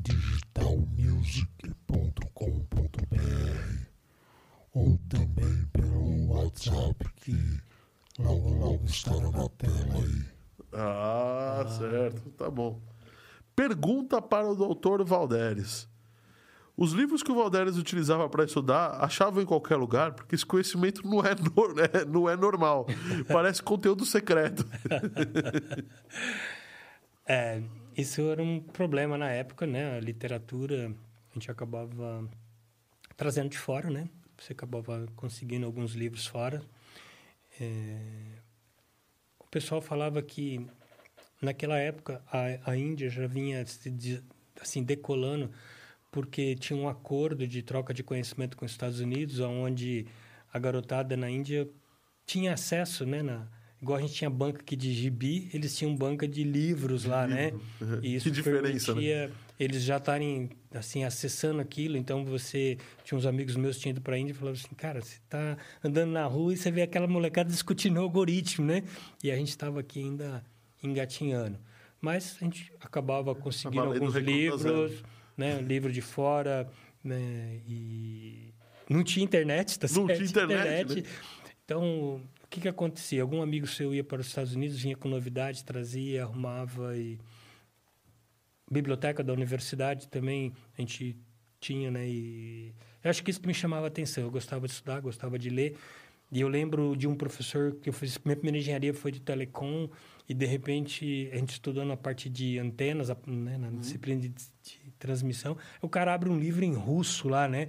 Daí você vai pô, aí não, pô, né? Tá de brincadeira, né? E aí o cara tinha estudado, né? E, e aí ele estudava aquele livro dele em russo para falar de, de comunicação e tal. Né? Eu ouvi um papo de um, de um estudante de engenharia, que eu não sei se é verdade ou não. Até vou perguntar para vocês, não sei se você sabe. É, você sabe que tem todos os motores causam um problema de fator de potência né, da, na, na rede elétrica. Eles cons traduzido em tra, trocando em miúdos é como se eles estivessem consumindo mais energia do que aquilo que eles entregam, né? E aí você precisa corrigir Isso daí com um banco de capacitores. Tra- Jogando, jogando para os leigos entenderem. E esse meu amigo falava que eles faziam essa correção de fator de potência. é, ao invés de usar capacitores de, de- de alta. alta é, com, com muitos Faradays, que eles não tinham tecnologia para isso, eles faziam utilizando os próprios fios dos postes. Prote, pro- protege, não, pro- procede isso daí? Não sei. O que, Eu- para nós de telecom, que a gente discutia muito, era em relação à transmissão de dados. Porque quando você faz a transmissão de um canal de voz que tem ruído, você coloca lá os potes de pupina- pupinização, que são, na realidade, bobinas que vão tirar o ruído. Vão filtrar aquilo lá. Mas para nós que transmitindo dados, aquilo virava um veneno. Então, por isso, quando a gente ia fechar com a companhia telefônica, a gente comprava os pares limpos, né? Então, todo o conjunto de pares, a companhia telefônica deixava alguns pares de reserva, exatamente para vender caro, né? Para as empresas Bem que caro, né? utilizar para transmissão de dados. Dessa parte, é, infelizmente, eu não, não posso te ajudar. O que eu achei super interessante foi agora recente. Já a gente volta a falar de bits aí, bytes, Vá, né? volta. Foi um modelo né, que eles estão testando para armazenamento de energia, porque não tem como você armazenar energia. Então, eu achei super legal, porque vai Armazenar funcionar... energia, você usa O quê? bateria. Não, mas você vai ter que usar um conversor, Ah, sim. né? Para depois fazer uma conversão de volta e por quanto tempo, quanto você vai usar de bateria, quanto isso vai custar, né? Sim. O que eu vi agora foi a torre de armazenamento. né? Ah, Então, sim. é algo que você vai pendurar, né? Ela é mecânica, pesos- né? Mecânica. é- É, você vai girar ela. Né? Com a energia, você está girando, então você está descendo os pesos. Você tem um, um catavento aqui que está gerando energia e está subindo uma série de pesos. é Isso. Isso. Quando você não tiver... Se você tiver que consumir energia, o que, que você vai contar? Você vai soltar os pesos. Aí esse cara vai girar, que vai girar a turbina, que vai gerar energia para você. Breaking news, Oráculo. A Dilma tinha razão, cara. Conseguiram estocar vento. Então, tem N soluções, né? Mas voltando lá na nossa época, então, por que, que eu estava falando lá do, de microcontroladores, microprocessadores, e aí eu estava contando da válvula, e por isso acabei falando da parte de análise qualitativa e quantitativa de moléculas e tal, e por que tudo isso, Foi, né? fomos longe, né? É. O que, que acontece? Para fazer, então, essa análise que eu estava explicando de enriquecimento, que eu quero saber quanto que tem ali e tal, então existe um princípio dentro da física, né? Que o que, que acontece? Quando você acelera um íons, né? E ele se choca um campo magnético, a tendência é ele fazer uma elipse. Tá. Então, o que, que você faz? Pelo ângulo de curvatura dessa elipse, eu sei qual é o peso molecular. Mas, para eu fazer tudo isso, eu tenho que voltar aqui no princípio. Qual que é o princípio, né? Eu quero fazer uma amostra desse material, eu vou gerar um gás. Então, eu vou pegar aquele gás e vou injetar. Injetar onde? Em algum lugar que vai sofrer um bombardeio de elétrons, que vai ionizar a partícula, então ele vai ganhar cargas. Quando eu aplicar um diferencial de potencial nessas partículas, a minha tendência é fazer com que ela acelere. Quando eu acelerar essa partícula, ela vai se chocar no campo magnético. Chocando no campo magnético, ela faz, um ângulo de curvatura, porque ela está formando uma elipse. Eu sei qual é o peso molecular. E eu tinha que Com projetar. base no peso, você sabe qual é a molécula que está ali. Tá. Exatamente. e aí eu tinha que fazer isso daí. Por quê? O urânio, né? Quando você tem ele, o peso molecular do urânio é 238, né? Sim. O urânio na natureza. Só que eu quero o urânio físsil, que é o 233. Né? Quando a gente trabalha na parte de enriquecimento, a gente trabalha com ele com flúor. Então, a gente tem o hexafluoreto de urânio. Hexafluoreto de urânio, é o F6. Quanto que é o F6? No 233, ele vira 333, 334, 335 338. Qual que é o físsil, né? Depende do tipo de reator. Então, às vezes é o 333. Então, eu quero saber se naquele volume de gás que eu peguei, quais são os pesos moleculares que eu tenho ali. Se eu tenho 333, 334, 335, 338. Isso eu estou trabalhando com quatro coletores. Quatro Faraday Cup, coletores de Faraday, Faraday. né? Então, para que eu faça isso, né? Essas que é massas é são um muito próximas. aberto Então, eu estou falando de um ângulo. Não, eu estou falando de ordem de grandeza de Não, não. nano... Então, O, o sensor é como se fosse um capacitor aberto, né? Tem duas... duas... é, ele é uma caixinha que vai pegar a corrente, Vai pegar a corrente, a corrente vai tá medir o vindo. que passa ali dentro. Isso. Tá. Só que eu estou falando da ordem de nanoampere, de picoampere. tá certo? Nada. É nada. Então, Ou seja, se você passar na frente, já. já... Não, exatamente. Aqui está tendo mais do que isso. Sim. Então, eu tenho que trabalhar com isso em vácuo, né? Então, tudo isso é no vácuo. Para acelerar uma molécula desse peso, eu preciso trabalhar da ordem de 10 kV de energia Nossa, 10 para poder é acelerar coisa. esses íons. Muita coisa e perigoso, né? Mas o princípio de tudo isso começa onde? Na ionização do gás. Ou seja, o bombardeio de elétrons nas moléculas né, do gás. Uhum. Que aí eles vão ganhar carga, então eu vou ionizar a produção. Aí eu volto lá na válvula. Então, como é que é isso? Eu tenho o princípio de uma válvula. A válvula tem um catodo, Um que é o catodo filamento. Quando eu aqueço aquilo ali, ele gera uma nuvem de elétrons em volta do filamento. Por diferença de potencial, eu acelero esses elétrons, que vão bater no coletor. No caso da. Dependendo do que você estava usando a válvula, O computador, tá aberto, né? era para passar energia ou não, tá certo? Então, ligado ou desligado. No meu caso, eu queria ionizar o gás. Mas se eu estou fazendo uma análise de quantitativa, eu tenho que ter todas as variáveis sob controle. A única variável que eu não tenho sob controle é a quantidade de moléculas que estão entrando ali de cada Sim. peso molecular dentro daquele gás, tá certo? Então, o feixe de elétrons que vai bater ali tem que ser estável. Então, o que, que acontece? Eu tinha que criar um sistema que iria aquecer um filamento para gerar uma nuvem de elétrons que ia bombardear o gás que ia entrar na câmera para ionizar e provocar a aceleração.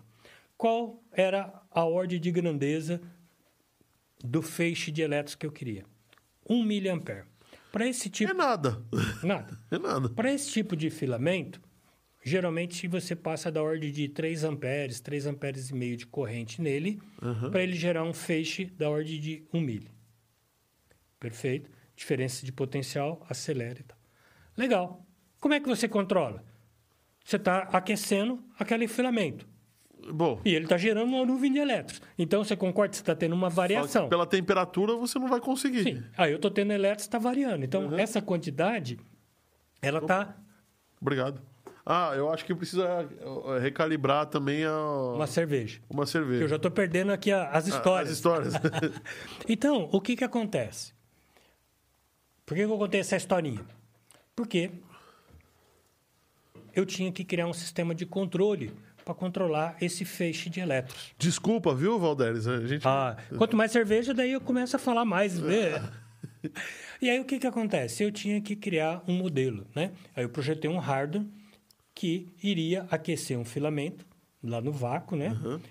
Para gerar uma nuvem de elétrons que provocasse um feixe estável de Por que 1 você- miliampere. Precisava, Precisava- controlar exatamente isso daí. Saber que a quantidade de gás que está sendo gerada, ela tem um fluxo constante, que a quantidade de elétrons é constante e o que está variando? A quantidade de moléculas diferentes que estão dentro daquele gás. Se, só, se tem várias variáveis, isso você não consegue calcular. Precisa ter uma só, né? Então, Eu tenho que, quanto mais variáveis estáveis, melhor para você. melhor para né? fazer o cálculo.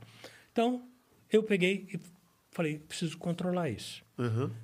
Primeira coisa, eu tenho que descobrir qual o modelo de que eu vou utilizar para controle. Eu tinha um PWR e eu podia utilizar o PID. O que, que era o PWR? É aquele que você liga e desliga, né? Sim. Liga e desliga. E aí, pelo efeito que você tem, né? O, você, quando você... PWM, não é? PWM. PWM. É, porque é a largura do pulso. Isso. É. E você tem o PID, proporcional integral derivada, que eu vou trabalhar E a coisa um melhorou. modelo matemático. Você vai, Por quê? ao, invés tra- de, ao invés de ligar e desligar, você vai criar uma Isso. curva, né? Isso, porque quando eu trabalho com PWM, o que, que eu, eu faço? Eu crio overshoots, né? Eu estou ligando e desligando. Ligando, Então, estou fazendo tipo um dentro de serra, tá certo? Isso. Quando eu trabalho com PID, né, proporção integral derivada, eu faço o aquecimento, ele sobe, né, que eu tenho a derivada.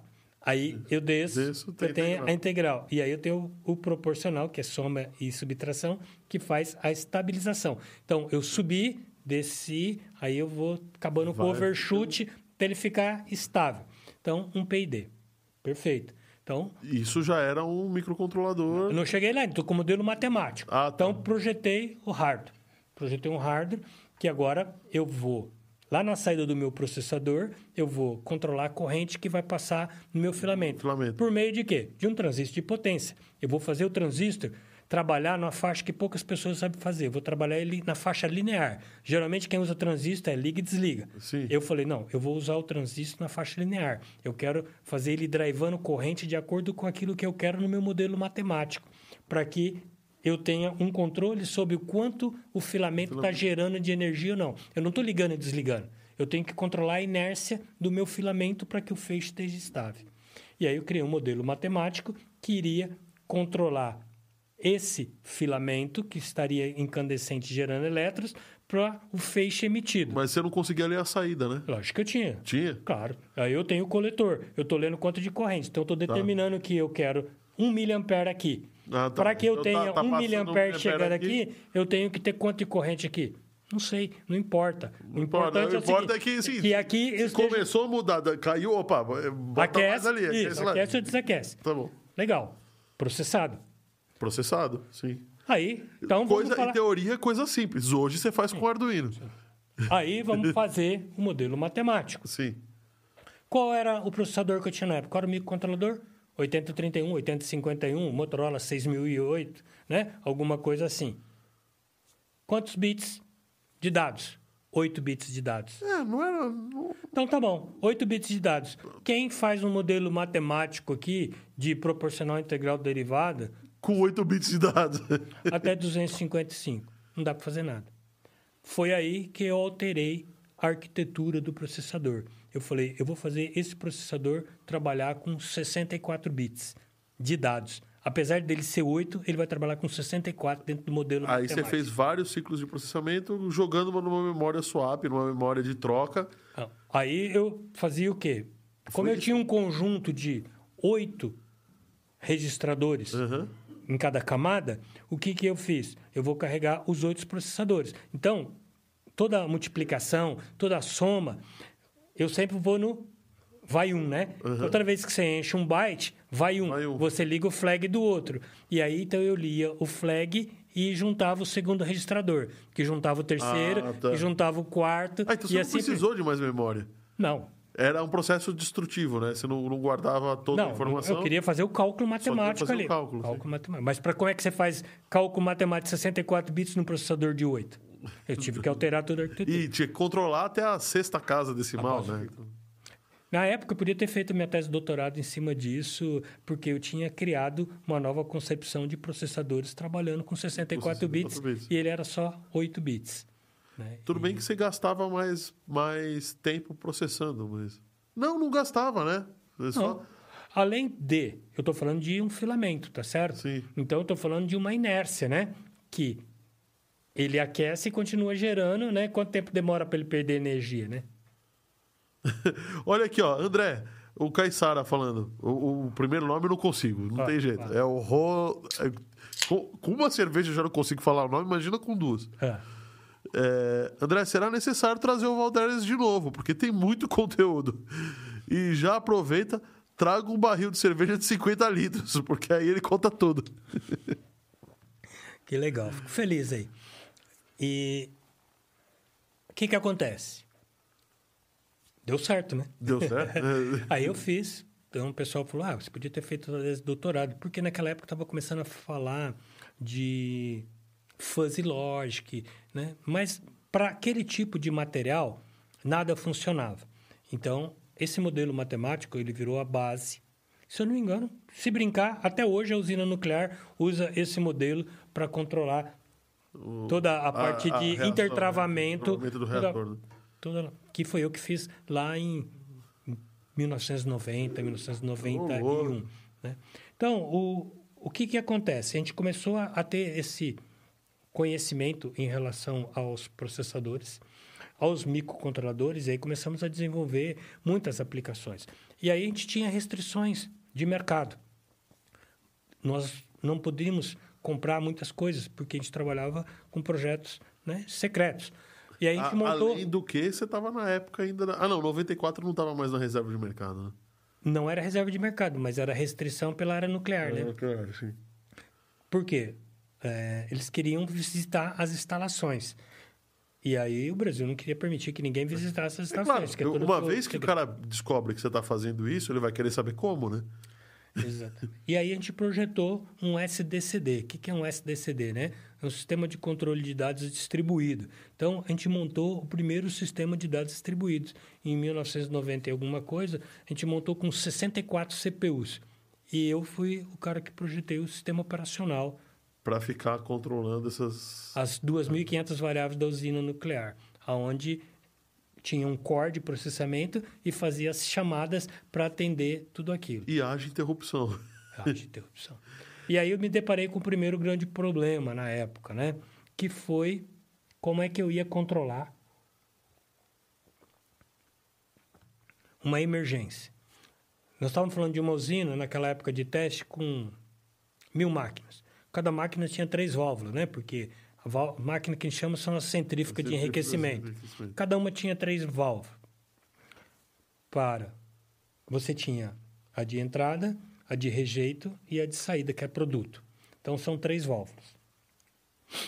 Aí não estamos falando mais de válvula elétrica, assim, de válvula mecânica mesmo. Pode ser válvulas eletromagnéticas, pode Não, ser válvulas sim, mas ele não é, não é a válvula. Ah, já não é mais aquela não é válvula do aquela rádio. válvula do rádio. É, né? essa é para abertura, fechamento, né? Então estamos falando já de automação industrial.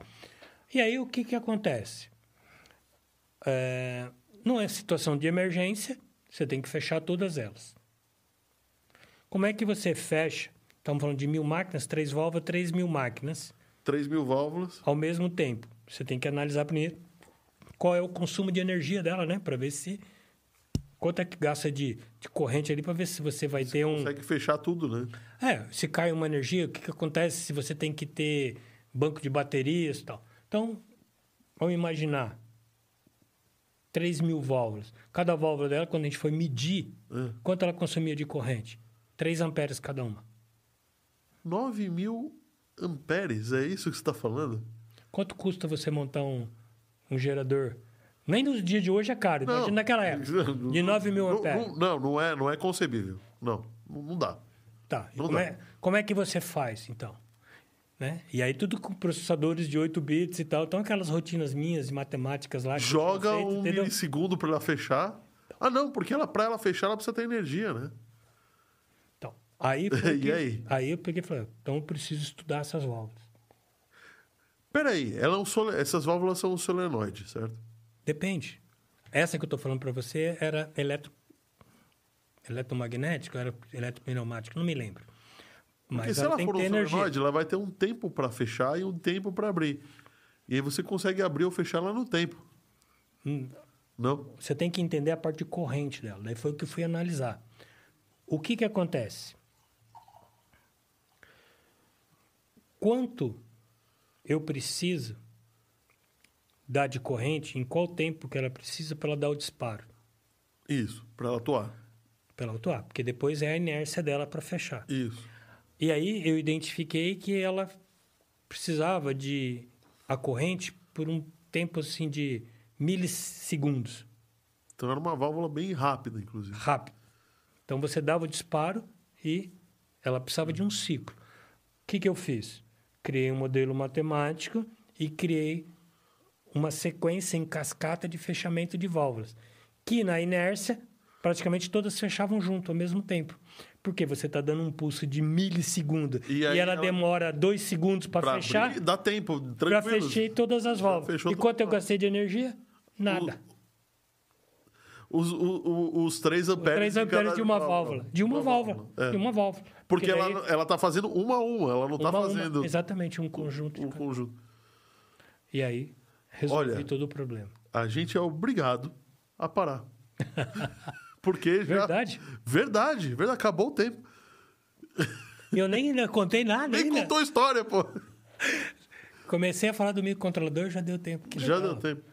Olha, a gente vai ter que trazer você de volta para continuar o papo. né? de verdade. Que legal. É...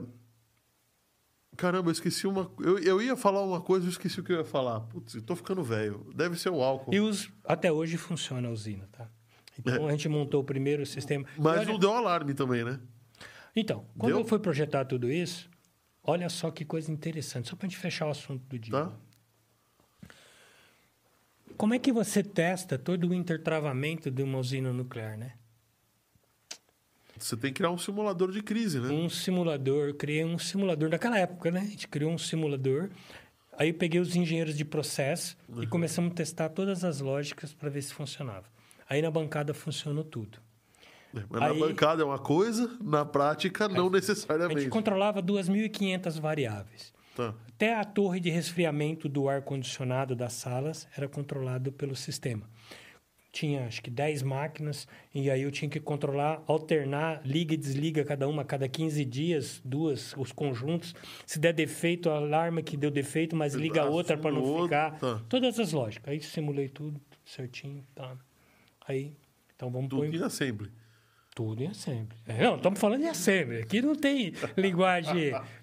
Eu tô, tô dando Fácil. risada de nervoso. Porque se- pega, pega uma linguagem tipo Python, que você dá três códigos e faz o que você quiser, versus um assembly pra você ver que Ah, não, diferença não, é. não dá. Era, era complicado quando eu ia ensinar C na faculdade, o cara já vinha lá de. Não, C é fácil. Não, o cara já vinha de linguagem de objeto, ele não conseguia enxergar C. O cara que vinha já de. Eu sou. Eu, eu, eu quase não consigo enxergar a linguagem objeto. Eu, pra mim, eu sou. Eu sou Porque ainda você é da velha guarda, mas Sou o cara que guarda. nasce na linguagem objeto, para ele descer um pouco o nível é difícil. Mas aí, voltando, né? O. Nossa, agora eu que me perdi aqui. O que, que eu tava Você falando? tava falando do controle das variáveis da usina. Que você criou o simulador. Ah, não, tava falando de tudo. E aí? aí? controlava a torres de ar-condicionado, de tudo isso. Aí quando a gente foi, sem passar gás ainda, né? Uhum. Ligamos a usina toda e aí começou a dar problema. Não funcionava. E. Por quê? Lá nós criamos uma coisa chamada. A gente criou. Você já ouviu falar de Talker Ring, você já ouviu falar de, né, de Bus, né? Dos protocolos que tinha na, na época. E lá a gente criou um Talker Ring, uma passagem de bastão por anel. A gente fez um mix de dois protocolos de comunicação. Por quê? Porque eu tenho um monte de processadores processando áreas da usina. Tá. Mas você tem um conjunto único controlando todas as variáveis. Que, se acionou um alarme, ele tem que tomar uma decisão naquele exato momento. Então, ele tem que mandar fechar as válvulas, ele tem que tocar sirene, ele tem que travar portas, tem que Uhum. fazer Um tudo que for ne- necessário. E aí, quando a gente começou a colocar na prática, não funcionou. E aí era interessante, né? Porque você tem os caras que são contra a automação, né? Ah, E aí eu lembro que Aí, o, é aqueles o caras que admin- falam, pra que que tu usa computador se essa merda não funciona, né? E aí o administrador da usina olhava para mim e falava assim, cara, quando é que vocês vão jogar a toalha, né? Fala, por quê? Pô, não precisava ter feito tudo automatizado do jeito que vocês fizeram, né? E aí eu, eu olhei um dia pra cara dele e falei, você viu quem que assinou lá na última folha? Aí ele olhou para mim e falei, então, foi você. então, você leu o escopo? Tudo isso que está aqui, ó, tá no escopo que foi pedido. Todas as variáveis, toda a gestão, tá tudo aí, cara. E tá a tua caneta lá. Então, nós vamos entregar aquilo que você pediu. E qual foi o grande problema que nós descobrimos? Timeout. E esse é o problema que até hoje se tem de comunicação. Timeout de comunicação. Por quê? Você dá um send, espera um ACK. Você dá um send, espera um ACK. E aí, deu timeout, Não tem. ah, ou aborta, né? Não tem o que fazer. porta. Então, o que, que a gente percebeu? Ele dava a largada e parava, ele Parava. se perdia. E aí começamos, então, a olhar o tempo que no laboratório funcionou muito bem. Porque na prática, tudo mais pertinho, não tinha impedância, ruído, tinha não nada. impedância. E a gente fez isso. E para uma próxima vez, daí eu vou contar, porque eu estava falando para você que para acelerar os íons, precisava de 10K, certo? 10 mil 10K volts. de diferença, Ah, tá. né? De 10 mil volts, tá certo? então você está dizendo que nesse ponto aqui você tem 10 mil volts, aqui você tem terra. Se você re- relar nesse ponto aqui, você está morto, tá certo? Sim. E como é que você comunica dados numa placa que está nesse potencial aqui com a outra que está aqui? Cenas do próximo capítulo. E aí eu fiz o primeiro sistema de transmissão de dados propagando no acrílico, utilizando diodos de luz. Você comunica sem, sem necessidade de ter um. Eu posso ter as potencial duas pontas conectadas, Uhum. só que eu tô com o meio com acrílico. E aí eu fazia a propagação por feixe de luz entre as duas placas para poder fazer o controle da aceleração dos íons. Olha, comentários. eu não vou, eu vou, eu vou ter que encerrar. Para, o, o Jerônimo tá falando aqui, parabéns, muito bom o podcast, uma super aula, obrigado Valderes, André, muito obrigado, e Oráculo também. Obrigada. O Roberto falando parabéns. Obrigado. É, o cara, o Oráculo, além de tudo, além de bonito, ele é sinistro. Né? Menos aspirina, menos. Ah, é muito modesto, muito modesto. Bom, é- é- você vê que você conseguiu deixar o Oráculo mudo. Mudo, não falou Não nada hoje. nada. Né? Da última vez que eu vim aqui, ele interrompia toda hora. Hoje Pois ele. é, hoje ele tá, cara. Deu nó na cabeça do Oráculo. Foi igual do taxista hoje. Igual o taxista. Bom, gente, muito obrigado. A gente vai ter que trazer ele. É, comentem aí se querem, se, se vocês querem o Valdéres de volta ou não. E eu ia falar que tem um easter egg no comentário do vídeo de ontem. Eu não vou falar qual é, quero saber quem descobre, hein? É o easter egg da Diquinha. Legal. Valeu. E a Maísa falando aqui, parabéns, Valderes, 42 anos de tecnologia e engenharia. Aí a esposa, né? Aê. Viveu todo esse drama aí, né? Viu todo esse drama, As né? coisas aí de. Ela sofreu junto, né? Vendo eu carregar livro pra baixo e pra cima, né? E. E fazendo conta e falando assim, que que esse maluco, com quem que eu fui casar, né? Olha aqui que eu fui me é meter. que eu fui meter? Mas era de exata também, e aí deu Aí, ah, energia. então- Casa é... Porque a minha não é, não. Ah, é problema. Em casa era tudo Ela- exato, então não tinha... Então ela sabe. dá né? tudo certo. John Anderson falando obrigado pela aula. Quando terá o próximo? Vamos, vamos confirmar aqui, John. A gente avisa. Entra no grupo do WhatsApp aí, da primeira descrição, que a gente vai falar lá. É, o DPSP, que eu esqueci o nome dele de novo. Desculpa, DPSP. Dilson? Dilson. Dilson. Dilson falando assim: parabéns, Valderes, e a gente vai encerrando por aqui. Muito obrigado por terem ficado conosco. Semana que vem tem outro 514 News. E sexta-feira, se o convidado conseguir confirmar, outro 514 Cast. Valeu, gente. Muito obrigado. Obrigado. E- Feliz Dia das Mães, né? Feliz dia. Oh, Das claro, Mães, feliz dia das domingão, mães, feliz Dia das domingão. Mães, é isso aí. Feliz dia a todas as mães. Todos nós temos uma. Exatamente. Então, valeu, muito obrigado.